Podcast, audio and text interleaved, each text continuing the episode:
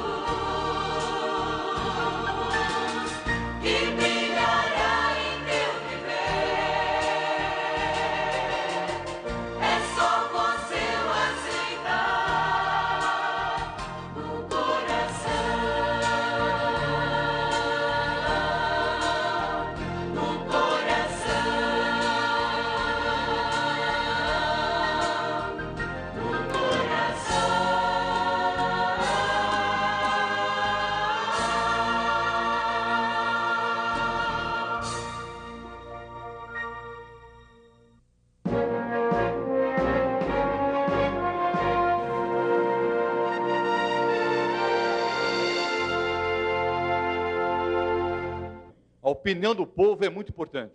Por isso, mais uma vez, a nossa equipe de reportagem saiu às ruas e perguntou: na biografia de uma pessoa, que fatos ou que dados não podem ficar de fora?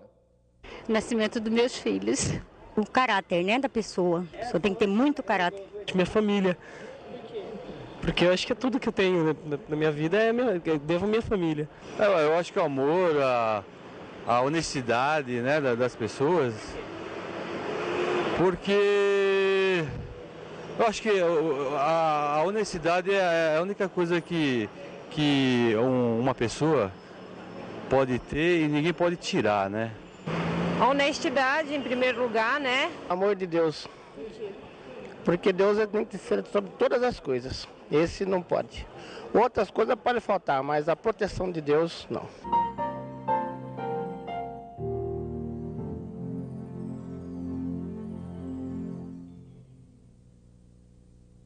Bem-vindos à programação de hoje do seminário Esperança para Viver. Eu os convido a inclinar a cabeça, fechar os olhos para falarmos com Deus. Senhor Pai Nosso, agradecemos o privilégio da vida e agradecemos o privilégio da vida eterna que encontramos em Jesus Cristo. Ao abrirmos a tua palavra nesta hora, Suplicamos que nos dês entendimento e disposição de coração para ouvir e acolher a tua vontade. Em nome de Jesus. Amém.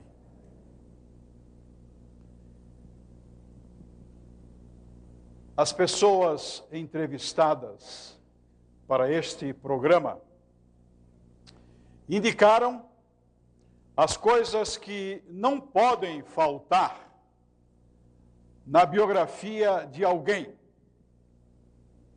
Honestidade, amor, filhos, caráter, Deus. Falaremos hoje de um homem modelo, vida exemplar. em que nada de bom faltou. Ele é a luz do mundo, o pão do céu e a água da vida. Como a maioria de vocês sabe, a palavra Bíblia quer dizer livros. Santa Bíblia, santos livros. Há duas grandes divisões na Bíblia: Antigo Testamento e Novo Testamento. Os livros do Antigo Testamento, 39 ao todo, foram escritos antes de Jesus Cristo. Os livros do Novo Testamento, que são 27, foram escritos depois de Cristo. Esses livros, para facilitar a leitura e o estudo, estão divididos em capítulos e versículos ou versos. Quando dizemos, por exemplo, Isaías 48, estamos nos referindo ao livro de Isaías, capítulo 40 e o versículo 8. Numa simples comparação, o ano, o mês e o dia, o livro, o capítulo e o versículo. Amigos e amigas, o mundo se divide em relação de amor, ódio e indiferença à palavra de Deus. Voltaire, filósofo deísta de alguns séculos atrás, ele disse: Estou cansado de ouvir que doze homens fundaram a religião cristã. Provarei que apenas um será suficiente para destruí-la. E ele se referia, obviamente, a ele mesmo. Os anos se passaram e a casa de Voltaire se transformou num depósito de Bíblias. A Bíblia é uma bigorna onde se quebraram muitos martelos. A Bíblia é uma bigorna onde se quebrarão muitos outros martelos. Havia, faz alguns anos, na entrada do planetário aqui da cidade de São Paulo, uma inscrição ali posta pelo governador da época no brilhar das estrelas, na distância do infinito, a pequenez humana encontra a majestade divina. Mas no livro dos Salmos, no capítulo 14, no verso 1, nós lemos estas palavras: Disse o tolo em seu coração: Não há Deus. Não há Deus disse o tolo em seu coração. Deus, amigas e amigos, Deus nem sempre foi compreendido pelo homem. E porque alguns não o entendem, o negam. Outros o acusam. E ainda alguns se ressentem dele.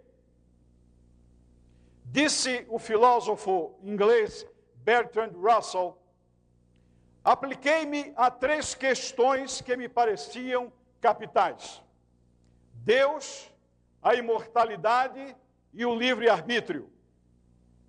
Dominei-as em ordem inversa e, pouco a pouco, cheguei à conclusão que não tinha razão para acreditar nessas três coisas. Há alguns anos, Albert Camus festejado escritor, punha esta frase na boca de um dos seus personagens: É preciso escolher outro Senhor. Deus saiu de moda. Alguns negam a Deus, outros o acusam. Um advogado na Califórnia, moveu um processo contra Deus para cobrar-lhe 100 mil dólares de indenização pela falta de cuidado e negligência no controle das condições meteorológicas. O advogado abriu o processo em favor de sua secretária, Beth Penrose, que acusou Deus pelo fato de sua casa ter sido atingida e destruída por um raio. O processo afirma que Deus fez isto conscientemente, com malícia e de má fé. Eu não sei a que vara ele encaminhou o processo. Alguns o negam, outros o acusam, e outros se ressentem dele, se ressentem de Deus. Conhecido poeta brasileiro, iniciando uma das suas mais festejadas composições literárias, ele disse: Deus, ó oh Deus, onde estás que não respondes? Em que mundo, em que estrela tu te escondes, embuçado nos céus? Há dois mil anos que te mandei meu grito, que em balde desde então corre o infinito. Onde estás, Senhor Deus? Uma piedosa mulher entrou em casa de seu pastor, levando nos braços sua única filhinha, quatro anos de idade, sangrando, que acabara de perder a vida debaixo das rodas de um automóvel que passou velozmente diante de sua casa. Olhando para o pastor, com a filhinha nos braços, a mulher perguntou: Pastor, onde estava Deus quando minha filha morreu? E o pastor, sábia e bondosamente respondeu: Minha irmã, Deus estava no mesmo lugar, do exato momento em que seu filho também sangrava numa cruz.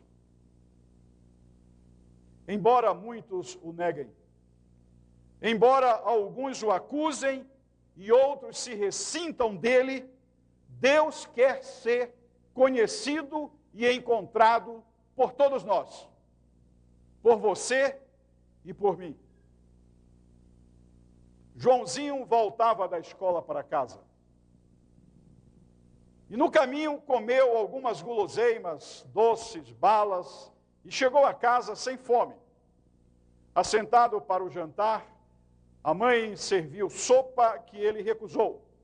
E a mãe disse: Joãozinho, então, toma esse copo de leite. E ele disse: Não, não quero também um copo de leite. E aí ele escutou o que era muito comum ouvir naquela casa. E a ele era muito comum ouvir de sua mãe. Sua mãe disse: Joãozinho, se você não tomar esse copo de leite, Deus vai te castigar. Joãozinho, Deus vai te castigar se tu não tomas este copo de leite. E Joãozinho se levantou da mesa, bravo, saiu e foi para o seu quarto, abriu a janela, debruçou-se na soleira da janela e chovia. E ele sentia os pingos d'água nos seus braços. Ele ouvia os trovões, trovejava. Ele via os relâmpagos, relâmpagos, relampejava. A chuva nos seus braços, os trovões nos seus ouvidos, os relâmpagos nos seus olhos, e na sua mente martelavam as palavras: Deus vai te castigar, Deus vai te castigar. E a mãe procurou Joãozinho e finalmente abriu a porta do seu quarto. Quando abriu a porta, lá encontrou Joãozinho. E Joãozinho se voltou para ela antes que ela dissesse qualquer coisa, e Joãozinho lhe disse: Mãe, tudo isso por causa de um copo de leite? Ideias equivocadas a respeito de Deus. O pregador Antônio Vieira, ele orava mais ou menos assim: Senhor, se eu quero ir ao céu, com medo das chamas do inferno, queima-me nelas. Senhor, se eu quero ir ao céu, fascinado pelas delícias do paraíso, deixa-me fora dele. Mas, Senhor, se eu quero ir ao céu, porque já experimentei aqui na terra teu amor e não posso mais viver sem ele. Leva-me para lá, leva-me para ti. Um dos benefícios, amigas e amigos, um dos benefícios do estudo da palavra de Deus é que encontramos nela, descobrimos nela, que existe um Deus poderoso, sábio, mas um Deus pessoal, que nos ama. O estudo da palavra de Deus nos permite a sensibilidade para captarmos e experimentarmos o amor de Deus, que é a maior conquista na vida. Nenhum sentimento é mais gratificante do que o sentimento de nos sentirmos amados, nos sentirmos amadas, queridos, queridas, aceitos, aceitas. E um dos benefícios do estudo da palavra de Deus é nos tornarmos sensíveis a este amor.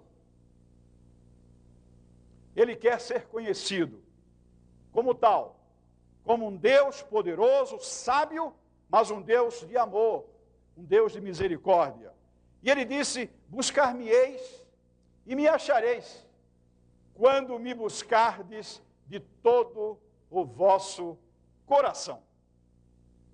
Nossa presença, nossa audiência neste seminário Esperança para Viver equivale a dizer: Deus, eu quero te encontrar.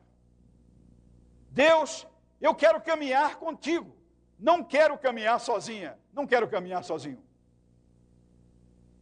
Jesus Cristo pregou sermões veementes, porque o amor de Deus, em Sua palavra, ele é revelado de forma suave e às vezes de forma veemente. E Jesus Cristo pregou sermões veementes e as pessoas que o ouviam começaram a abandoná-lo. Ele se voltou para os seus discípulos e disse: E vocês também vão me abandonar? E Pedro disse alguma coisa muito preciosa, que deveriam ser as nossas palavras. Pedro disse: Senhor, para onde vamos? Somente tu tens as palavras da vida eterna. Somente tu tens palavras de esperança, palavras de paz, palavras de conforto, palavras de certeza, palavras de ânimo, palavras de salvação. E Paulo complementa estas palavras quando disse que as coisas espirituais que estão aqui na palavra de Deus, referentes a Deus, as suas relações com os homens, com as mulheres, com os seus filhos, Paulo diz que as coisas espirituais são compreendidas espiritualmente. E ele disse que as coisas espirituais, para aqueles que não têm a iluminação da mente, são loucura. Então, quando você e eu abrimos este livro e nos demoramos nele, meditando, orando, lendo, nós começamos a ter a mente iluminada, os olhos espirituais se abrem os ouvidos espirituais de igual maneira, o discernimento se torna sensível a compreender e sentir quem é Deus. E essa descoberta é a descoberta da vida. Portanto, estamos no lugar certo o lugar do estudo da palavra de Deus. Quem é o autor das Escrituras Sagradas? Pedro na sua primeira carta, e no capítulo 1, no verso 10 e no verso 11, vejam o que Pedro diz ao responder quem é o autor das Escrituras Sagradas. Primeira carta de Pedro 1, 10 e 11.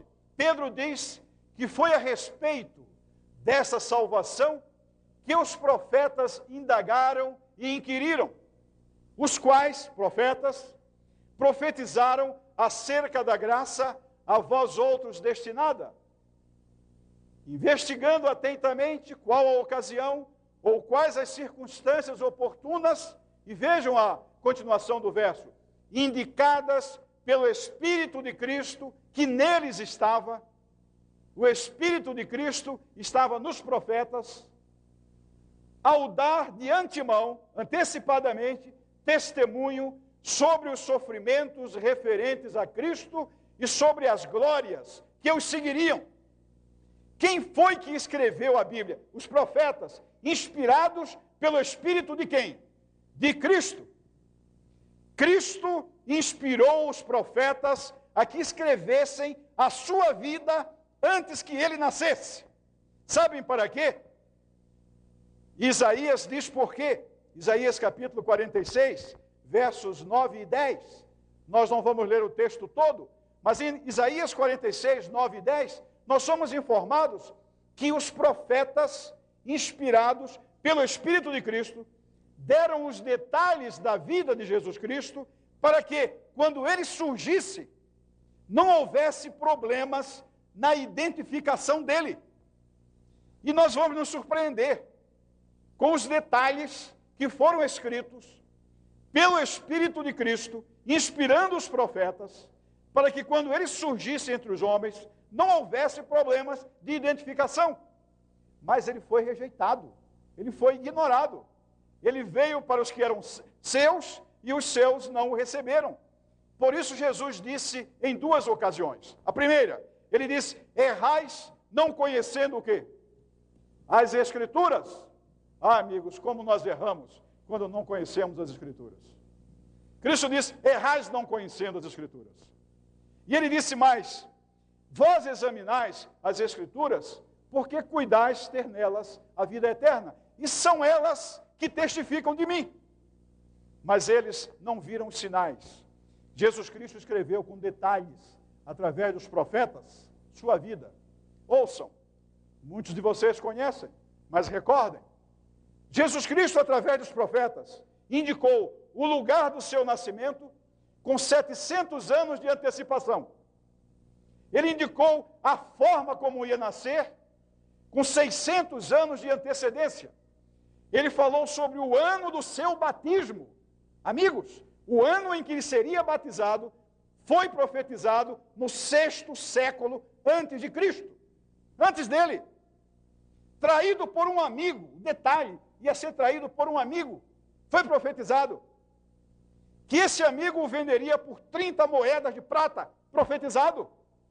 E que esse dinheiro não seria colocado na caixa do templo, porque eles não queriam misturar preço de sangue com as outras ofertas, e queriam comprar um campo de um oleiro. E foi comprado o campo do oleiro com o dinheiro que Jesus Cristo teve como preço por seu amigo Judas. As vestimentas dele seriam repartidas, e a sua túnica, sobre ela seria lançado sorte, e que os seus ossos não seriam quebrados quando foram à cruz, não queriam que depois do pôr do sol os corpos estivessem na cruz. E se tirassem, temiam que os criminosos crucificados fugissem. Foram e quebraram as pernas dos dois ladrões, de Gestas e de Dimas, do bom e do mau ladrão. Quando chegaram para quebrar as pernas de Cristo, já tinha morrido. Lancetaram-lhe o lado, mas ele estava morto, nenhum osso foi quebrado. Isso foi profetizado com mil anos de antecedência. A história de Jesus Cristo foi escrita com admirável antecipação, detalhes sobre o lugar do seu nascimento, 700 anos antes, a forma como ele ia nascer, de uma virgem, 600 anos antes, e os detalhes do seu batismo no sexto século antes de Cristo, traído por amigo, vendido por 30 moedas de pratas, o destino do dinheiro, suas vestimentas, tudo profetizado em detalhes e em pormenores. O Espírito de Cristo que estava nos profetas antes que ele aparecesse. Com que propósito? Para que os estudantes da palavra de Deus pudessem identificar nele o Filho de Deus, o Salvador do mundo. Mas a Bíblia diz que ele veio para os que eram seus e os que eram seus não o receberam. E ele disse: Errais, vocês não me recebem, vocês me ignoram, vocês me rejeitam, porque desconhecem o quê? A palavra de Deus. Amigos e amigas, as biografias costumam terminar com a morte, mas a biografia de Jesus Cristo aqui na terra não termina com a morte. A biografia de Jesus Cristo, ela se encerra com a sua ressurreição. Os túmulos dos grandes homens os abrigam. A tumba de Maomé pode ser encontrada na Arábia, e falo isso com respeito. Os restos mortais de Buda ainda existem. A tumba de Confúcio está na China, mas o sepulcro de Jesus está vazio. Porque ele disse: Eu sou a ressurreição e a vida. Quem crê em mim, ainda que esteja morto, viverá. Quando ele voltar, se você estiver vivo, você vai ser transformado. Não mais pontos de safena, não mais defeitos, não mais surdez, não mais cegueira, não mais aleijões. Você será transformado se estiver vivo. Se você estiver morto e você acatou o seu convite, vinde a mim, você vai ouvir sua voz. O ar, o mar e a terra devolverão os seus mortos, porque ele disse: Eu sou a ressurreição e a vida. A biografia dele termina com a ressurreição. E porque ele ressuscitou, ele garantiu que vocês e eu nos abracemos com os nossos mortos queridos quando ele voltar. Eu sei que vou abraçar o meu pai, pelas misericórdias de Deus. Minha irmã, meu irmão, que a morte já levou. Porque aquele que confia em Jesus Cristo tem garantido a vida eterna. Jesus Cristo, ele é vida. Jesus Cristo, ele é poder. Jesus Cristo, ele é salvação. Amigas e amigos, o tempo, como sempre, corre ligeiro. Dizem que o tempo passa, e nós aqui passamos, mas aqui o tempo passa também. Nós e o tempo passamos aqui. Duas lições para concluir. Somente a Bíblia pode dizer o fim desde o princípio. Vejam as profecias sobre Jesus Cristo, o homem que escreveu a sua biografia antes de nascer. A segunda lição: Jesus tem poder para reescrever a história da sua vida, amigo. Ele que teve a sabedoria de escrever sua biografia antes de nascer, ele tem o poder de escrever, reescrever a história da sua vida. Ele já escreveu a história de muitas vidas. Você não precisa pagar nada.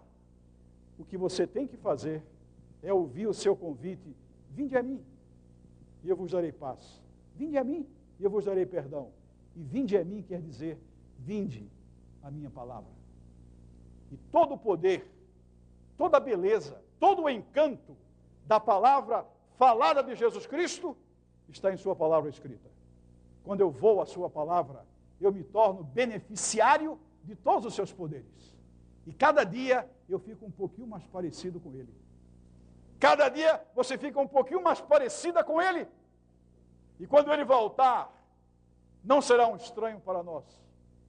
Nós não seremos estranhos para ele, porque aqui já começamos a caminhar ao seu lado, a segurar sua mão e ter firmeza em nossos passos, porque esta mão não nos deixa cair. Vocês vão receber agora um belo cartão, é uma recordação do seminário Esperança para Viver. Recebam rapidamente, temos somente um minuto e três segundos e meio para colocar em suas mãos esse cartão. O que é este cartão? Venham rápido, por favor, há poucas pessoas distribuindo. Vamos ter mais pessoas. Vocês vão receber este cartão. O que é este cartão? Este cartão é a sua forma de dizer para Deus: Eu quero ter a tua palavra, Senhor, como meu livro de cabeceira. Eu quero ter a tua palavra como o livro do meu coração, porque eu quero encontrar o poder que há nele para reescrever a história da minha vida. Eu quero, Senhor. Vocês vão colocar neste cartão o seu nome e os dados que são aí solicitados. A parte superior é sua, é uma lembrança do seminário Esperança para Viver. A parte inferior é nossa, para depois obsequiarmos a vocês mais alguma coisa sobre a palavra de Deus. Você que nos acompanha pelo satélite, pode ser que esse belo cartão não esteja chegando às suas mãos agora, mas ele chegará em tempo hábil. E se não há cartão onde você está, põe a mão no coração e diga o que o cartão tem como parte escrita. Aceito de todo o coração a palavra de Deus como única e suficiente regra de fé. Diariamente alimentarei minha alma, estudando o sagrado livro. Ordenarei minha vida em conformidade com os seus ensinamentos. E essa decisão é a mais sábia decisão da vida. Você que se sente pequeno, dirija seus olhos a Deus. E você dirige seus olhos a Deus quando você olha para a sua palavra. Valdirene Cíntia, você que se sente pequeno, dirija seus olhos a Deus.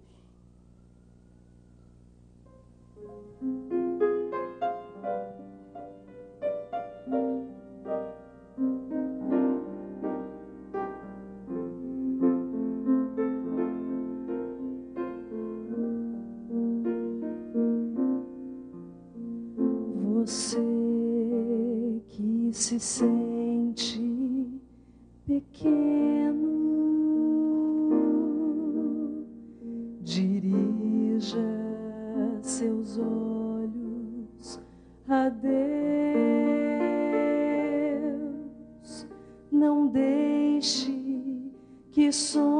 sombras o envolvam. Entregue sua vida a Deus.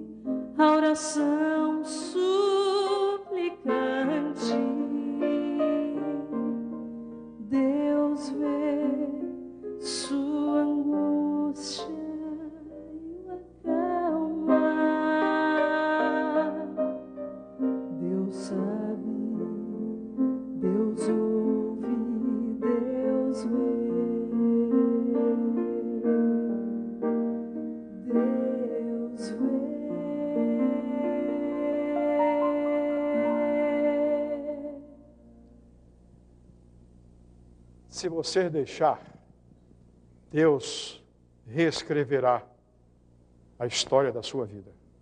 Você quer? Se você quer, coloque-se de pé para orarmos juntos.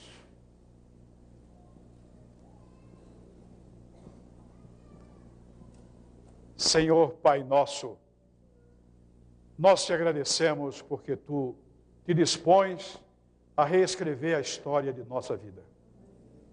Que nesta noite, ao nos levantarmos, tu nos aceites e que reescreva, Senhor, cada página da história de nossa vida. Para a tua honra, para a tua glória e para a nossa salvação. E para a salvação de nossa família. Em nome de Jesus. Amém.